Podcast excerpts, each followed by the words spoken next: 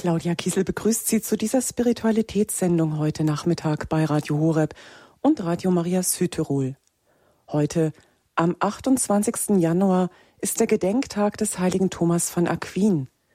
Thomas von Aquin lebte im 13. Jahrhundert, war italienischer Dominiker, einflussreicher Philosoph und ein bedeutender katholischer Theologe. Er gehört zu den bedeutendsten Kirchenlehrern, der uns auch den lateinischen Hymnus Adore te Devote, Gottheit tief verborgen hinterlassen hat. Ein Hymnus auf die Eucharistie. Der Hymnus thematisiert den Glauben an die Gegenwart Jesu Christi unter den Zeichen von Brot und Wein.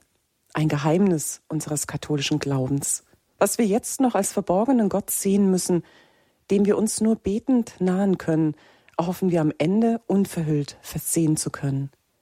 Vielleicht haben Sie bei einer Hörerinnen und Hörer oder zum Fronleichnamsfest auch schon über diesen wunderbaren eucharistischen Hymnus, den wir als Lied kennen, nachgedacht. Jetzt in dieser Stunde vertiefen wir diesen Text gemeinsam mit Wallfahrtsrektor Norbert Traub aus der Wallfahrtskirche Maria Brünnlein in Wemding im Bistum Eichstätt, den ich an dieser Stelle ganz herzlich begrüße. Grüß Gott, Pfarrer Traub. Liebe Frau Kiesel, liebe Zuhörerinnen und Zuhörer von Radio Horeb und Radio Maria, Herzliche Grüße aus Maria Brünnlein bei Wemding. Und ich darf Sie gleich zu Beginn dieser Sendung einladen, dass wir um den Heiligen Geist bitten, um den, der die Kirche lenkt und leitet, dass wir um diesen Heiligen Geist beten, der nicht nur Brot und Wein in der heiligsten Eucharistie wandelt, sondern der auch unsere Herzen wandeln möchte so beten wir, sende aus deinen Geist und alles wird neu geschaffen und du erneuerst das, und du erneuerst das Angesicht. Lasset uns beten, allmächtiger Gott, du hast die Herzen der Gläubigen durch die Erleuchtung des Heiligen Geistes gelehrt. Gib, dass wir in diesem Geist erkennen, was recht ist und alle Zeit seinen Trost und seine Hilfe erfahren.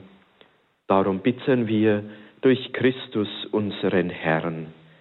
Amen. O Maria, du Braut des Heiligen Geistes, bitte für uns, unsere liebe Frau von Wemding, bitte für uns. Liebe Zuhörerinnen und Zuhörer von Radio Horeb und Radio Maria für unsere Sendung der Spiritualität.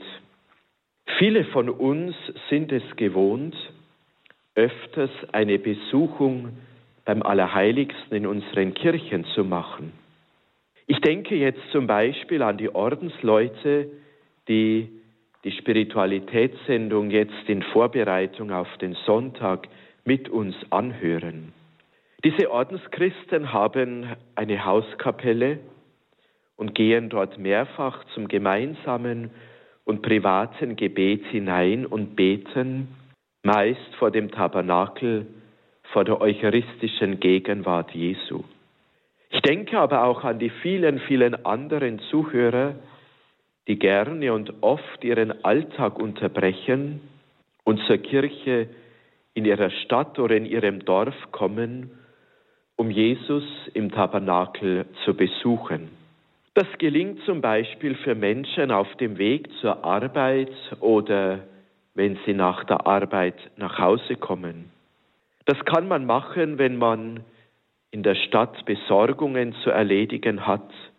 Das kann man machen beim Einkaufen, beim Spazierengehen oder nach einem Arztbesuch. Eine solche Visitatio, eine solche Besuchung beim Allerheiligsten dauert jetzt nicht unbedingt sehr lange. Das können ein paar Minuten sein oder eine Viertelstunde. Immer ist diese Zeit geprägt von der Anbetung, von der Huldigung Gottes, von der inneren Freude, dass Jesus uns nicht als Weisen zurückgelassen hat, sondern bei uns bleibt bis zum Ende der Zeiten. Ebenso spielt bei der Besuchung des Allerheiligsten die Betrachtung des Geheimnisses der heiligsten Eucharistie eine tragende Rolle. Es ist das tiefe Staunen des Glaubenden, dass Jesus Christus mit Gottheit und Menschheit, mit seinem irdischen und verherrlichten Leben, also dieser Christus Totus, der ganze Erlöser in Brotsgestalt in unseren Kirchen gegenwärtig ist. Eine Hilfe für die Betrachtung dieses Geheimnisses ist der schöne Hymnus von Gottheit tief verborgen, dieses Ad orote devote, das der Überlieferung nach von unserem Tagesheiligen Thomas von Aquin verfasst wurde.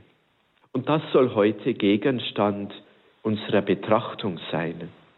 Zunächst dürfen wir auf die Person und die Bedeutung des heiligen Thomas schauen und danach betrachten wir diesen Hymnus. Ein erster Teil.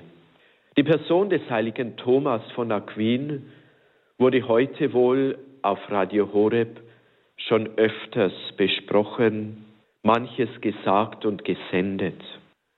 Schauen wir dennoch auf sein Leben und Wirken, vor allem jene, die heute vielleicht noch nicht viel Zeit hatten, um Radio Horeb zu hören. Wir gehen in das Jahr 1225 auf Schloss Roccasecca zwischen Monte Cassino und Neapel südlich von Rom. Landulf von Theodora von Aquino wird der jüngste Sohn Tommaso geboren. Und wie es sich für den Landadel gehört, muss der jüngste Sohn eine kirchliche Laufbahn einschlagen. Welche Pfründe sollte er einmal bekommen. Die Eltern machten sich darüber wohl ihre Gedanken. So wurde Thomas mit fünf Jahren zur Ausbildung ins nahe Kloster von Monte Cassino, dem Kloster des heiligen Benedikt, gegeben. Gerade in dieser Zeit überflutete schier eine neue Bewegung die Kirche von Italien und von ganz Europa. Es sind die Armutsbewegungen. Dominikus, Franz von Assisi und viele andere charismatische Persönlichkeiten wollten in einer radikalen Art und Weise dem armen Christus nachfolgen, jenem Jesus Christus, der über sich selbst aussagt, dass er nicht einmal einen Stein besitze, worauf er sein Haupt zum Schlafen legen könnte. Viele junge Menschen ließen sich damals von diesem Ideal ergreifen. Nichts sollte ihr Eigentum sein. Sie wollten nicht Vorräte einsammeln, sondern sie lebten von der Überzeugung des Evangeliums, nämlich die Lilien des Feldes sind schöner gekleidet als Salomo in seinen herrlichen Königsgewändern. Und die Menschen sind doch mehr wert als viele Spatzen, um die sich Gott kümmert und sie ernährt. Diese Armutsbewegung hatte in Italien vor allem durch Franziskus von Assisi und Dominikus Guzman herangebildet. Unser Thomas von Aquin war kaum ein Jahr alt, als Franziskus 1226 in Assisi starb. Nach der Schulausbildung kam Thomas an die Universität von Neapel, ließ sich 1244 von dieser Nachfolge Jesu in der völligen Armut ergreifen. Er wollte nicht mehr die kirchlichen Pfründe in Anspruch nehmen, sondern folgte der Gemeinschaft des heiligen Dominikus. Das gefiel natürlich seiner Familie nicht. Fast 18 Monate hielt ihn deswegen die Familie in der elterlichen Burg gefangen, damit er doch zur Besinnung käme, nicht den Bettelorden anhänge, sondern nach der Planung der Familie einen hohen kirchlichen Posten übernehme. Erst im Spätsommer 1245 kann Thomas wieder in die Gemeinschaft seiner Dominikaner zurückkehren. Nach Paris geschickt, lernt er dort den Professor Albertus Magnus kennen. Beide ziehen 1248 nach Köln, Thomas beginnt selbst als Dozent zu wirken, vor allem gibt er Vorlesungen in den Bibelwissenschaften. Ab 1252 lehrt der junge Dominikaner wieder in Paris und beginnt ein überaus reiches Schrifttum. Darüber zu sprechen wäre jetzt viel zu ausführlich. In Paris beginnt er noch die Catena Aurea, einen Bibelkommentar, gesammelt aus den weiten Schriften der Kirchenväter. Von 1265 bis 68 lehrt Thomas in Rom, um dort vor allem die eigene Hochschule der Dominikaner aufzubauen und dort zu lehren. In Rom beginnt er wohl sein bekanntestes Werk, das bis heute viel gelesen und zu einem Standardwerk der Theologie gilt. Es ist die Summa Theologiae, also eine Zusammenfassung aller theologischen Fächer. Von 1268 bis 72 lehrt er wiederum in Paris, danach in Neapel. Am 6. Dezember 1273 brach Thomas sein intensives theologisches Arbeiten ab. War es die Vision Gottes? War es die Vision der Herrlichkeit dessen, von dem er jahrelang predigt und doziert? War es ein völliges Burnout, wenn wir unseren heutigen Sprachgebrauch verwenden wollen? Im Folgejahre sollte Thomas nach Lyon aufbrechen, um am dortigen Konzil teilzunehmen. Auf seinem Weg dorthin starb Thomas am 7. März 1274 in Fossa Nova, in jenem Kloster, das seine Vorfahren unweit von Rom gegründet hatten. Soweit, liebe Zuhörerinnen und Zuhörer, ein kurzer Überblick zur Biografie des heiligen Thomas. Schauen wir nun auf die Beziehung dieses heiligen Kirchenlehrers zur Eucharistie.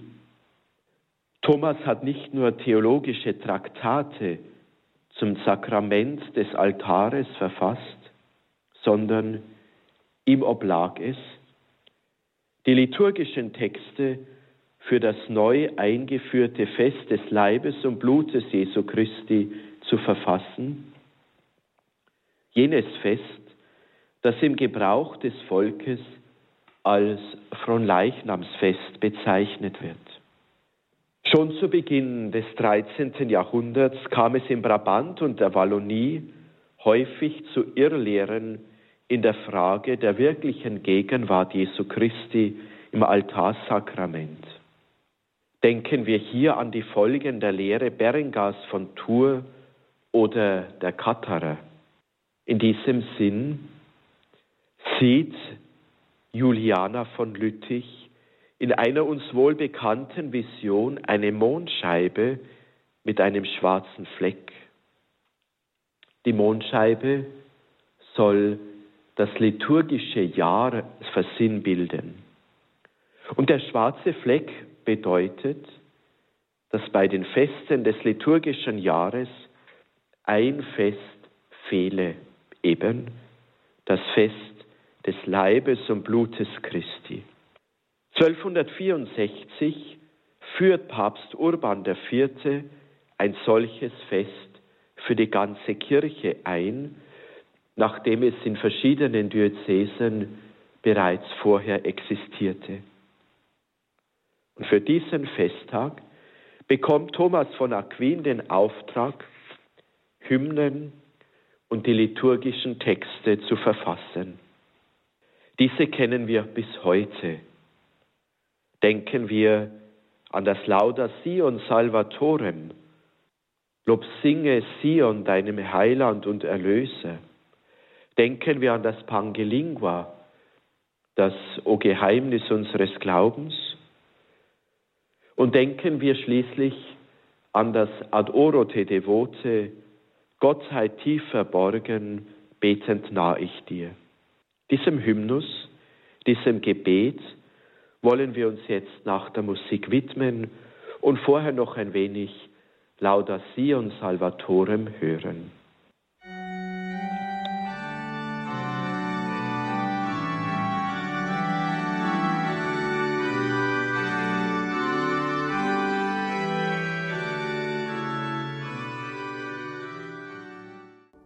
Liebe Zuhörerinnen und Zuhörer von Radio Horeb und Radio Maria, der Hymnus Gottheit tief verborgen am Festtag des heiligen Thomas von Aquin ist heute Gegenstand unserer Betrachtung. Fragen wir uns doch einmal kurz, was bedeutet eigentlich ein Hymnus? Schon in der griechischen Antike verwendete man diesen Begriff. Es bedeutet nichts anderes als einen Preisgesang für die Helden oder die Gottheiten der damaligen Zeit. In der Zeit der Kirchenväter übernimmt man für das christliche Gebet ebenfalls die Hymnen. Hymnen sind Lieder zum Lobe Gottes.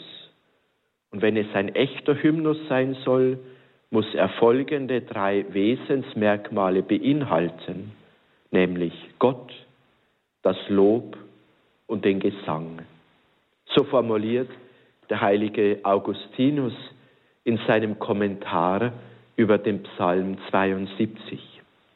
Sein großer Lehrmeister Ambrosius hatte viele Hymnen gedichtet. Den wohl bekanntesten betet die Kirche jede Woche im Stundengebet am Sonntag. Es ist das Tedeum, unser großer Gott, wir loben dich. Im vierten Konzil von Toledo im Jahre 633 wurde dann festgelegt, dass in der Liturgie auch nicht biblische Texte zum Lobe Gottes verwendet werden dürfen. Das war bis dahin immer ein Streitthema. Auch in seinen Bekenntnissen formuliert der heilige Augustinus zum Hymnus, wie weinte ich bei den Hymnen und Gesängen auf dich, du ewiger Gott, mächtig bewegt vom Wortlaut deiner Kirche. Die Lieder drangen an mein Ohr und die Wahrheit flößte sich in mein Herz. Frommes Gefühl überkam mich. Die Tränen flossen und mir war wohl dabei. Vor nicht langer Zeit hatte die Kirche in Mailand diese Art von Erbauung und Erhebung eingeführt, wobei die Brüder in heiligem Eifer wie aus einer Kehle, ja mit einer Stimme und mit einer Seele sangen. Bis heute beten wir in der Stundenliturgie und in nicht wenigen liturgischen Gesängen der heiligen Messe Loblieder auf Gott, die aus der Feder des heiligen Ambrosius und seiner Schule kommen. Aber nicht nur Ambrosius nimmt diese Aufgabe wahr. In der Zeit ab 620 kommt die mozarabische Liturgie Spaniens für die Hymnen auf ebenso Beda der Ehrwürdige in Irland. Später folgten schließlich die Klöster des heiligen Benedikt, auch in unserer Heimat ab dem 9. Jahrhundert. Hier möchte ich vor allem die Klöster von Fulda auf der Reichenau und in der Schweiz St. Gallen aufführen. Und mit der Gründung dieser Armutsbewegungen des heiligen Dominikus und des heiligen Franziskus gewinnen die Hymnen in Italien wieder eine wichtige Rolle. Und hier ist unser heiliger Thomas von großer Bedeutung. Das Sacris Solemnis, das Verbum Supernum, das Panche Lingua und, wie gesagt, wohl auch unser Ad Orote Devote sind aus seiner Feder. Dieser Stil der Hymnen wurde bis herauf in unsere Zeit mit der Erneuerung der Stundenliturgie nach dem Zweiten Vatikanischen Konzil beigehalten und es wurden sogar neue Hymnen für gewisse Festtage komponiert. So, und jetzt dürfen wir auf unseren Text schauen, Adorote Devote. Vielleicht haben Sie Ihr Gotteslob griffbereit Sie dürfen es aufschlagen unter der Nummer 497. Gott sei tief verborgen, betend nah ich dir. Unter diesen Zeichen bist du wahrhaft hier. Sieh mit ganzem Herzen, schenk ich dir mir hin, weil vor solchem Wunder ich nur Armut bin.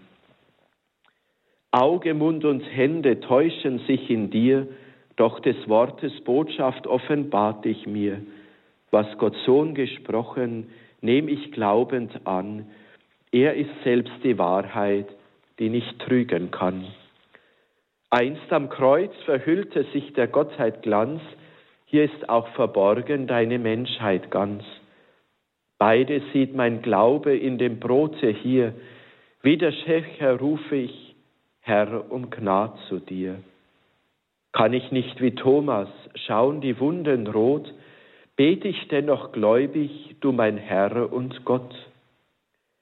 Tief und tiefer werde dieser Glaube mein, fester lass die Hoffnung, treu die Liebe sein. Denkmal, das uns mahnet an des Herrn Tod, du gibst uns das Leben, o lebendig Brot, werde gnädig Nahrung meinem Geiste du, dass er deine Wonnen koste immerzu. Gleich dem Pelikane starbst du, Jesu mein, wasch in deinem Blute mich von Sünden rein. Schon ein kleiner Tropfen sühnet alle Schuld, bringt der ganzen Erde Gottes Heil und Huld. Jesus, den verborgen jetzt mein Auge sieht, Stille mein Verlangen, das mich heiß durchglüht. Lass die Schleier fallen, einst in deinem Licht, dass ich selig schaue, Herr, dein Angesicht. Die Dominikanerschwester Petronia Steiner aus Speyer hat diesen Hymnus aus dem Lateinischen übertragen und so ist er uns im Ohr beten diesen Hymnus viele Menschen bei ihrer Besuchung vor dem Allerheiligsten beim Tabernakel unserer Kirche. Lassen Sie mich auch eine weitere Übersetzung dieses Textes Ihnen jetzt vortragen. Diese Übersetzung ist etwas älter als die Übersetzung von Schwester Petronia Steiner. Viele kennen diesen Text der dem lateinischen Urtext ähnlicher ist und genauer übertragen wurde. Die sieben Strophen lauten, in Demut bete ich dich, verborgene Gottheit an, die du den Schleier hier des Brotes umgetan. Mein Herz, das ganz in dich anschauen sich versenkt, sei ganz dir untertan, sei ganz dir hingeschenkt. Gesicht, Geschmack, Gefühl betrügen sich in dir, doch das Gehör verleiht den sicheren Glauben mir. Was Gottes Sohn gesagt, das glaube ich hier allein, es ist der Wahrheit Wort, und was kann wahrer sein? Am Kreuzestamme war die Gottheit nur verhüllt, hier hüllt die Menschheit auch sich gnädig in ein Bild. Doch beide glaubt mein Herz und beid bekennt mein Mund, wie einst der Schächer tat in seiner Todesstund. Die Wunden sehe ich nicht, wie Thomas einst sie sah, doch ruf ich, Herr mein Gott, du bist wahrhaftig da. O gib, dass immer mehr mein Glaub lebendig sei, mach meine Hoffnung fest, mach meine Liebe treu. O Denkmal meines Herrn an seinen bitteren Tod, O lebenspendendes und selbst lebendiges Brot, gib, dass von dir allein sich meine Seele nährt und deine Süßigkeit stets eifriger erfährt. O guter Pelikan, o Jesus höchstes Gut, wasch rein mein unrein Herz in deinem teuren Blut. Ein einziger Tropfen schafft die ganze Erde neu, wäscht alle Sünder rein, stellt alle Schulden frei. O Jesus, den verhüllt jetzt nur mein Auge sieht, wann stillst das Sehnen du, das in der Brust mir glüht? Wann darf ich dich enthüllt anschauen von Angesicht? und ewig selig sein in deiner Glorie Licht. Unser Hymnus zur Anbetung der heiligsten Eucharistie wird in der Stundenliturgie nicht verwendet.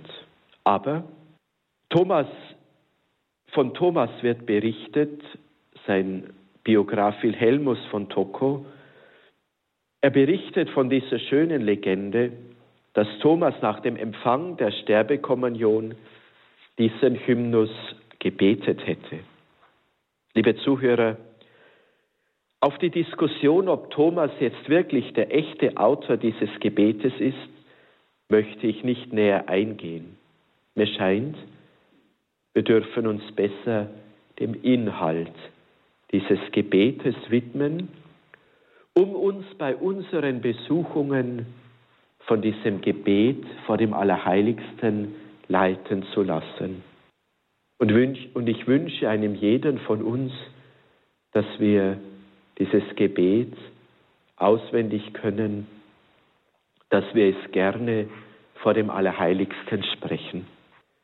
Dieser Hymnus beginnt mit dem lateinischen Wort adorare, ad oro, ich bete an. Es ist ein Akt der Anbetung. Anbetung gilt allein Gott, keinem Heiligen, keinem Menschen, keinem anderen Geschöpf. Anbetung zollen wir Menschen allein Gott. Du sollst allein den Herrn, deinen Gott, anbeten und ihm allein dienen. So weist Jesus den Versucher in der Wüste zurecht und der Teufel lässt von Christus ab. Die Anbetung Gottes ist nach dem heiligen Thomas von Aquin der religiöse Akt schlechthin. Gott allein und diesen darf jeder Mensch leisten, ob in Gemeinschaft oder allein. Die Anbetung betrifft den Menschen immer als Individuum und deswegen die erste Person, ich bete an. Zu dieser Anbetung Gottes mit Herz, Mund und Verstand kann auch die körperliche Haltung der Anbetung helfen. Der Beter kniet vor dem Allerheiligsten oder er beugt sein Knie. Ich bete an. Es braucht vor dem Allerheiligsten wirklich Glauben. Und die weiteren Strophen unseres Liedes helfen uns dabei, den Glauben an die Realpräsenz unseres Herrn Jesus Christus zu vertiefen und zu leben stellen wir uns einen nichtsahnenden Zuschauer vor, der uns Menschen in der Kirche vor dem Allerheiligsten beten sieht. Er würde wohl den Kopf schütteln. Wie kann man vor einem Stücklein Brot, das in einem goldenen Gefäß ausgestellt ist, beten? Und deswegen folgen die weiteren Strophen, erklären uns beten die Theologie des Sakramentes des Altares und ermutigt uns zugleich, diesen Glauben zu intensivieren, voll Freude zu leben. Ich bete an. In Wahrheit beten wir Gott an, denn er ist selbst die Wahrheit, die nicht trügen kann. Er ist wahrhaft hier, wenngleich verborgen in diesem kleinen Stück Brot. So leitet die erste Strophe der Anbetung auf die zweite Strophe hin. Augen, Mund und Hände täuschen sich in dir, doch des Wortes Botschaft, eben die Botschaft Jesu im Evangelium, offenbart dich mir. Allein das Hören auf das Wort Gottes gibt uns hier Sicherheit für die wirkliche Anwesenheit Gottes im Sakrament des Altares. Unsere menschlichen Sinne des Sehens, des Schmeckens oder Tastens scheitern an dieser wirklichen Gegenwart. Das Hören und das glaubende Herz allein überzeugen uns von der wirklichen Gegenwart Jesu. Und da erinnert sich der Beter an die Worte beim letzten Abendmahl, die Jesus über Brot und Wein gesprochen hat. Nehmt und esst, das ist mein Leib. Trinkt aus dem Kelch, das ist mein Blut, das für euch und für viele vergossen wird. Der Glaube unterstützt uns, weil es eben der Sohn Gottes ist, der solches zugesagt hat eben derjenige, von dem wir im Glaubensbekenntnis rufen, durch ihn ist alles geschaffen, er ist eines Wesens mit dem Vater, für uns Menschen und zu unserem Heil ist er vom Himmel gekommen und hat Fleisch angenommen. Und da taucht sofort in uns die Frage auf, was tut der Sohn Gottes dann noch für uns? Davon textet die dritte Strophe. Es betrachtet das Kreuzesleiden Jesu. Keine Gestalt hatte er mehr und keine Schönheit, ein Mann voller Schmerzen. Und da hören wir gleichzeitig die Spottrufe der Pharisäer und der Henker. Du willst Gottes Sohn sein. Steig doch herab vom Kreuz Du willst den Tempel Gottes niederreißen und in drei Tagen wieder aufbauen. Wirklich, am Kreuz ist die Gottessohnschaft Jesu völlig verborgen. Keine Heilungen mehr, keine Austreibungen von Dämonen, keine wortgewaltigen Predigen oder zeichenhafte Wunder. Doch was bleibt dem Anbeter vor der Eucharistie? Hier ist auch verborgen deine Menschheit ganz. Ein Stück Brot, klein, weiß, unscheinbar. Doch der Beter holt sich gleichsam aus der Betrachtung des gekreuzigten Jesus wieder neuen Mut und die Glaubenssicherheit. Beide, die Gottheit und die Menschheit, beide sieht mein Glaube in dem Brote hier, und der reuige Schächer betet mit dem Beter unseres Hymnus, mein Herr und Gott, gedenke meiner, wenn du in dein Reich kommst. In der Eucharistie bete und glaube ich, dass Jesus als wahrer Gott und wahrer Mensch gegenwärtig ist, verborgen im eucharistischen Brot. Sein Sterben und seine Auferstehung sind dabei gegenwärtig. Und so tritt der Beter in der vierten Strophe aus seinen Glaubenszweifeln heraus und stellt sich an die Seite des Apostel Thomas. Jener Thomas, der gerne als der ungläubige Thomas bezeichnet wird.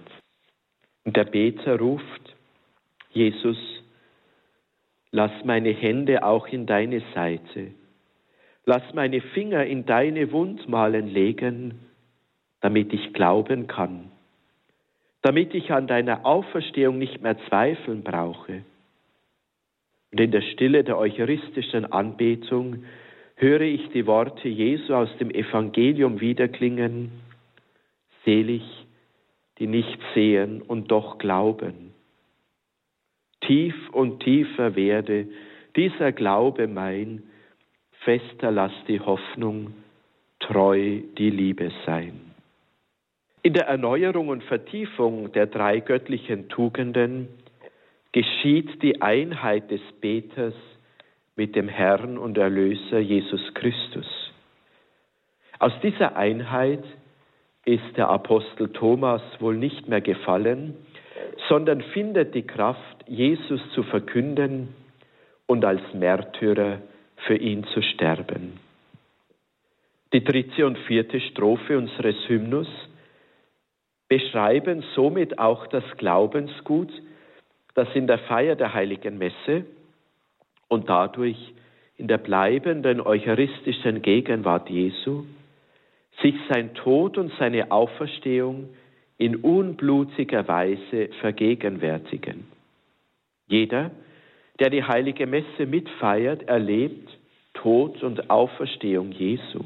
sein Sterben am Kreuz, wie es der Schächer erlebt, jeder, der die heilige Messe mitfeiert, erlebt die Begegnung mit dem Auferstandenen gleich den Aposteln und dem ungläubigen Thomas.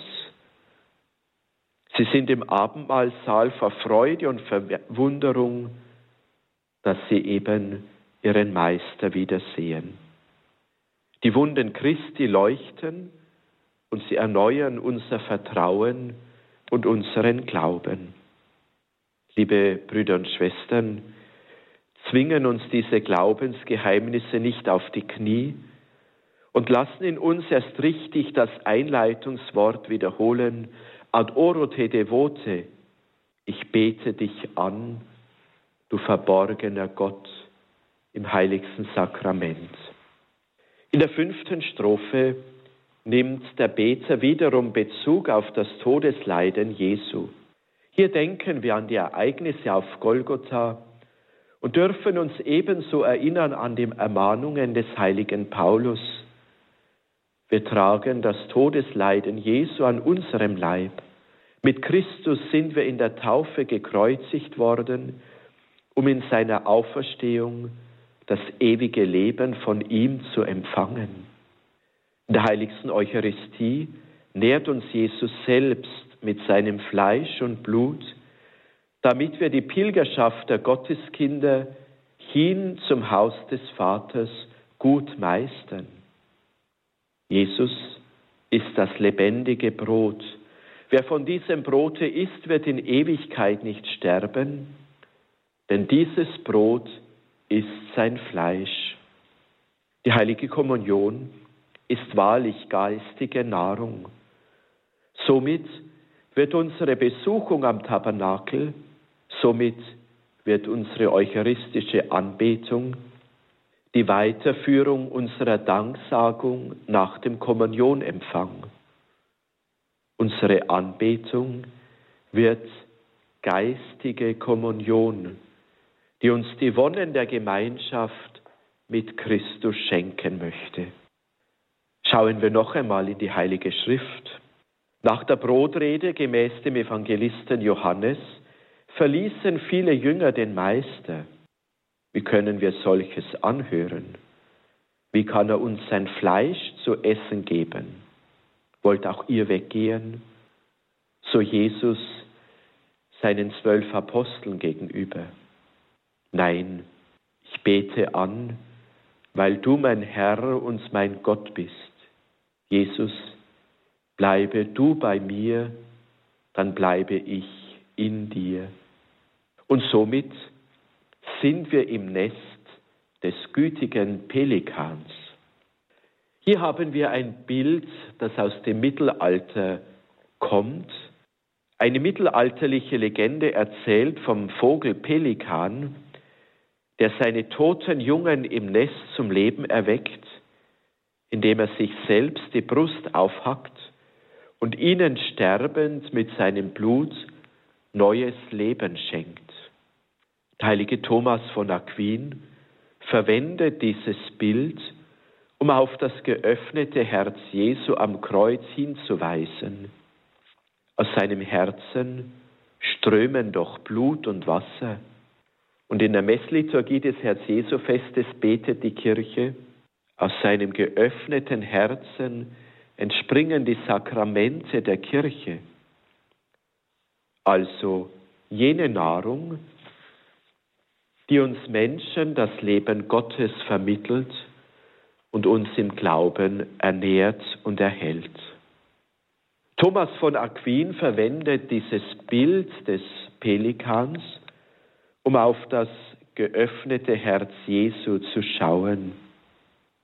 Auch hier sehen wir wieder die tiefe Theologie. Es ist das Sterben und Auferstehen Jesu in sühnender Haltung Gottes, also das Angebot Gottes zur Versöhnung mit uns Menschen. Gott offenbart im Sterben des Sohnes in diesem Pelikan am Kreuz seine völlige Bereitschaft zur Versöhnung. Er offenbart, seine vollkommene Liebe, seine Liebe bis zum Äußersten zu uns Menschen, wie er sie mit der Erschaffung der Welt und von uns Menschen ausgedrückt hat. Und zugleich bekennt der Beter, dass auch die Feier der heiligen Messe ein Sühneopfer ist, dass die Kirche in Einheit mit Jesus Christus, dem himmlischen Vater, darbringt. Ja, der Tropfen der Liebe fließt ohne Unterlass in den Kirchen durch die Darbringung der heiligen Messe. Und Sühneopfer meint nichts anderes als diese Liebe bis zum letzten, die Gott zu uns Menschen hat. Liebe in ihrer Vollkommenheit, einer Liebe bis zum Tod am Kreuz. Diese Strophe deutet aber auch das Sakrament der heiligen Beichte an. Im Blut des Lammes dürfen wir im Bußsakrament immer und immer wieder unsere Taufkleider waschen lassen. Das heißt, in der heiligen Beichte erneuert Gott durch seine Vergebung unsere Gotteskindschaft und schenkt uns wieder einen neuen Anfang unseres Lebens mit Gott. Das war jetzt die sechste Strophe. Und so bleibt uns noch die letzte Strophe aus der Anbetung des Eröffnungsgesanges, aus der Anbetung der ersten Strophe, ist im Laufe des Hymnus eine Deutung geworden. Anbetung meint zu innerst die Sehnsucht des Menschen nach Gott. Anbetung meint zu innerst die Sehnsucht des Menschen nach Gott. Und diese Sehnsucht kann der Mensch nur tun, weil Gott es ist, der uns Menschen zuerst geliebt und seinen Sohn für uns hingegeben hat. Das, liebe Zuhörerinnen und Zuhörer, haben wir im Lauf des Hymnus neu erfahren. Anbetung bedeutet Verlangen, Sehnsucht nach Gott. Es ist uns Menschen eigen, aber diese Sehnsucht wird erst gestillt in der himmlischen Herrlichkeit. Eucharistie hat eschatologischen Charakter. Das meint, das Geheimnis der heiligen Kommunion lässt uns immer einen Vorgeschmack verkosten, was unsere Heimat im Himmel bedeutet. Der Blick auf die heilige Hostie übt uns ein, was unser Blick für die ganze Ewigkeit sein wird. Der Blick auf Gott. Die Sehnsucht nach Gott wird dabei nie gestillt werden. Seine Liebe ist so unendlich, dass es die ganze Ewigkeit brauchen wird, Gott zu schauen. O Jesus, den verhüllt jetzt nur mein Auge sieht, wann stillst das Sehnen du, das in der Brust mir glüht. Lass die Schleier fallen, einst in deinem Licht, dass ich selig schaue, Herr, dein Angesicht. Amen.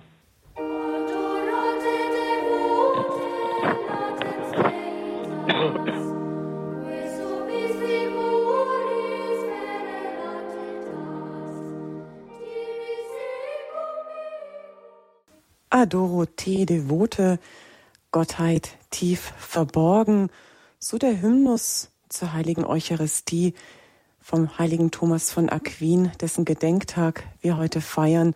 Und diesen Hymnus haben wir in dieser Sendung betrachtet und vertieft mit Wallfahrtsrektor Norbert Traub aus Wemding.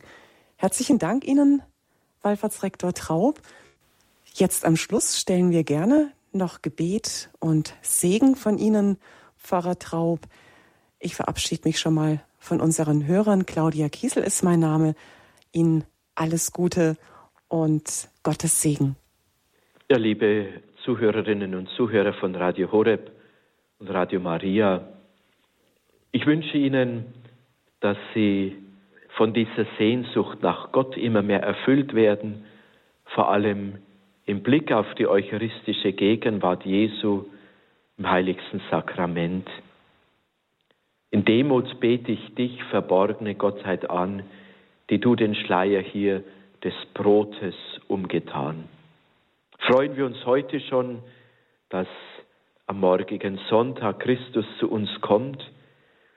Uns in der Wallfahrtsbasilika ist es üblich, dass am Samstag um 15 Uhr die Glocken läuten.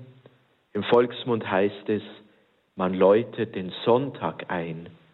Man begrüßt gleichsam den beginnenden Sonntag, der ja am Nachmittag mit der ersten Vesper beginnt. Diese Sehnsucht nach Jesus möge sie jetzt bestärken in der Freude auf die Feier der heiligsten Eucharistie am morgigen Sonntag.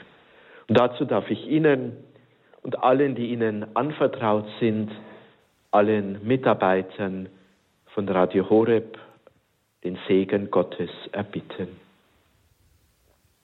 Auf die Fürbitte unserer lieben Frau von Wemling, des heiligen Josef, des heiligen Thomas von Aquin und aller Engel und Heiligen segne und beschütze euch und alle, die ihnen anvertraut sind, der dreifaltige Gott, der Vater und der Sohn und der Heilige Geist. Amen. Amen.